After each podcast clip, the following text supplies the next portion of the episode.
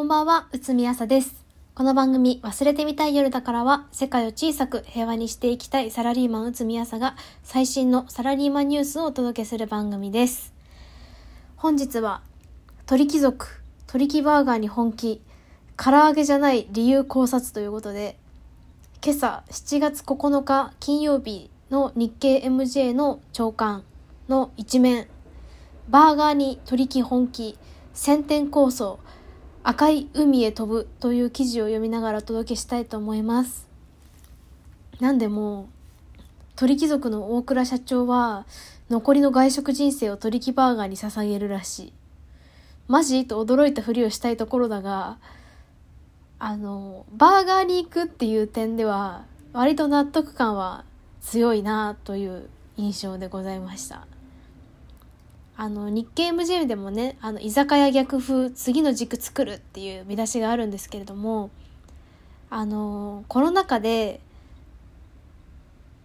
こう、外食産業ってこう、全体的にこう、バーンとこう、ダメージを受けたかのように見えて、実はダメージ格差があったというか、あの、結構ね、そんなにダメージがなかった。むしろなんなら好調でしたよみたいな業態もあれば、もうマジで生きていけませんみたいな、あの、本当にガガチの不調？もう、息も絶え絶えですっていう状態になった業態とに分かれたんですよね。あの、特に悪かったのが、やっぱり居酒屋業態。特に、あの、私の試験込み、あの、うつみ、うつみ調べ入れると、うつみ調べ入れるとって言ってちょっとあれだけど、特にチェーンの居酒屋は厳しかったと思う。なんか具体的に手元にデータがあるわけじゃないんですけど、ニュースとか見てても特にそうだったなっていう感じです。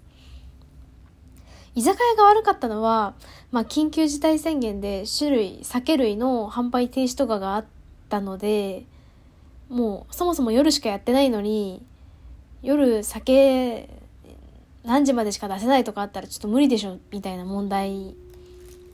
がやっぱりあったと思うんですけど、じゃあそういう緊急事態宣言明けとかに客足が戻りやすかったのは、個人かチェーンかで言ったら個人だったっぽいんですよね。その、いつも行ってる馴染みの店の応援にみたいな心理が個人店は働きやすくて、それに比較するとチェーンの居酒屋はかなり苦しんだ印象。あの、苦しんでるのは チェーンの居酒屋も一緒なのに、なんか、かなりきつかったというか、こう個人店、もう、あの店主のとか、あの神のっていう個人店よりも、あの、企業としてやってるチェーンの居酒屋の方が苦しんだ印象です。で、コロナ禍でも比較的堅調だったのは、そのデリデリバリーやテイクアウトが増えたので、それができるファストフードとか、またシンプルにアルコールじゃない業態、ファミレスとかはそこまで、そこまで、あの、居酒屋業態とかに比べたらそこまで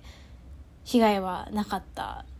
あっただろうけど、まあ、居酒屋とかよりはマシだった。で、あとは、あの、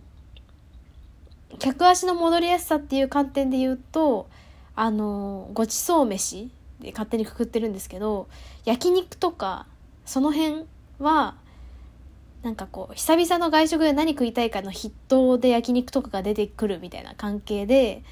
焼肉とかは割と比較的堅調だったということを聞いています。聞いていますってなんだ？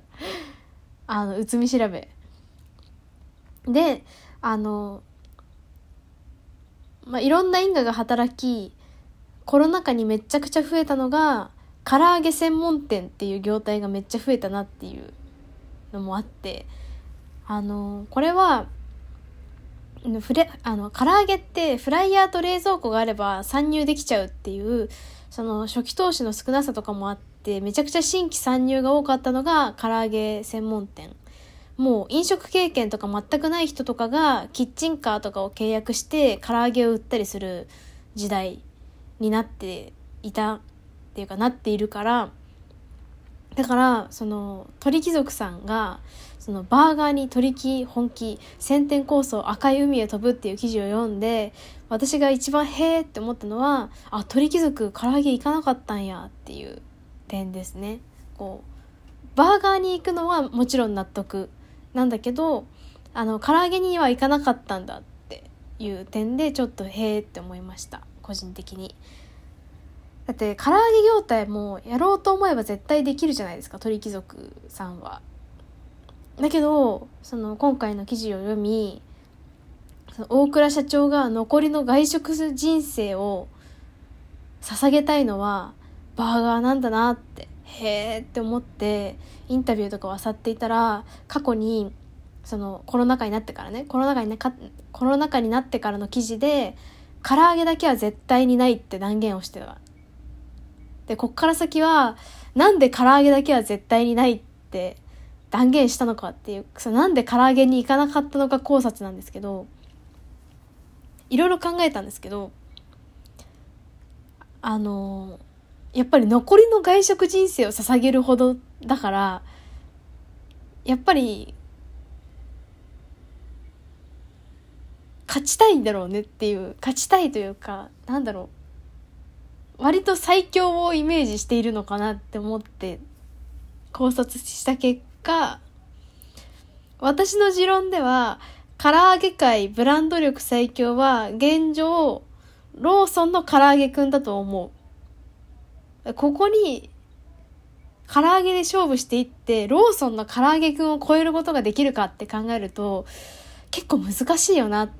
て個人的に思ったんですよ。唐揚げ専門店って無数にあるけど、ローソンの唐揚げくん超えてるかっていうと、超えてなくないみたいな。美味しさとかは、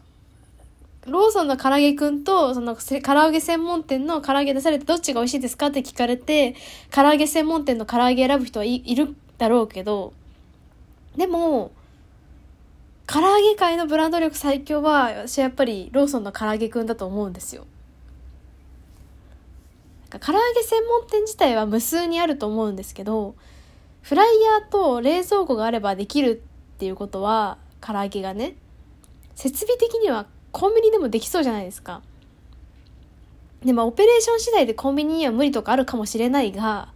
多店舗展開して、こう、もう、国民が唐揚げといえばあれって思いつくような状態まで多店舗展開するんだとすれば、アルバイトでもできるオペレーションじゃないと、無理じゃないですか。そんなにいっぱい展開するのは。でそうなってくると、コンビニには勝てないなって。訓練された店員、最強の立地、圧倒的な店舗数を誇るコンビニに、唐揚げで勝つことはできないって私は思った。あの、個人的見解です。その、今回その、日経 MJ で出てたその1000店1000店構想1000店出店するってかなりの数の出店結構な数の出店なんですけどじゃあコンビニはどうかというとですねセブンイレブンは全国に2万店以上ローソンが1万4000店とあのすごいんですよ数が。でそれに対して鳥貴族は全然業態違うけど、コンビニと居酒屋だから、全然業態違うけど、あの、鳥貴族は今、日本全国に615店、フランチャイズ含め。で、大倉社長が残りの外食人生を捧げるっていうテーマで挑むんだったらそのぐらいの気合い、気合いで、気合で挑むんだったら、多分、コンビニに本気を出されてしまったら、勝てないであろう唐揚げではないんじゃないかなってそう、そういうのがあったんじゃないのかなっていうのが、内海の考察。あの、マジでわかんないです。これはマジで私の想像に過ぎません。全く想像です。すべて想像。全部妄想なんだけど、コンビニに勝てるかって考えたんじゃないかなって私思ったんだよね。で、対してハンバーガーだと、マクドナルドの店舗数が2021年6月末時点で2928店。で、さっきのセブンイレブンが2万点ローソンが1万4千点っていうのを考えるとマックドナルドと戦う方がまだ現実的な数字というかコンビニと戦うよりはまだ現実的な数字だなって思って1000点出店っていう数字もその計画も納得感があるような気がするって思って。こうなんか使う鶏肉も国産チキンを使うらしいんですけどハンバーガー市場これも群雄割拠だと思うんですけどモスバーガーとかいろいろあるし。でもそこでビーフハンバーガーじゃなくてチキンバーガーで挑むんだなっ